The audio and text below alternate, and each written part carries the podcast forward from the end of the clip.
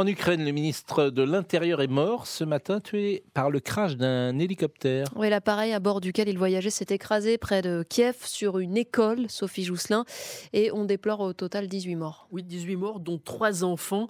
Un lourd bilan qui pourrait encore s'aggraver. 29 blessés sont hospitalisés, dont 15 enfants, a indiqué le gouverneur de la région.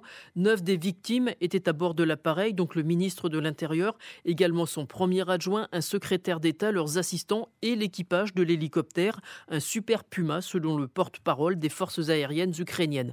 Volodymyr Zelensky sur son compte Telegram parle d'une terrible tragédie, d'un matin noir pour l'Ukraine. Il a annoncé avoir chargé les services de sécurité et de police de trouver les causes du crash, de déterminer s'il s'agit d'un accident ou d'une conséquence directe de la guerre avec la Russie.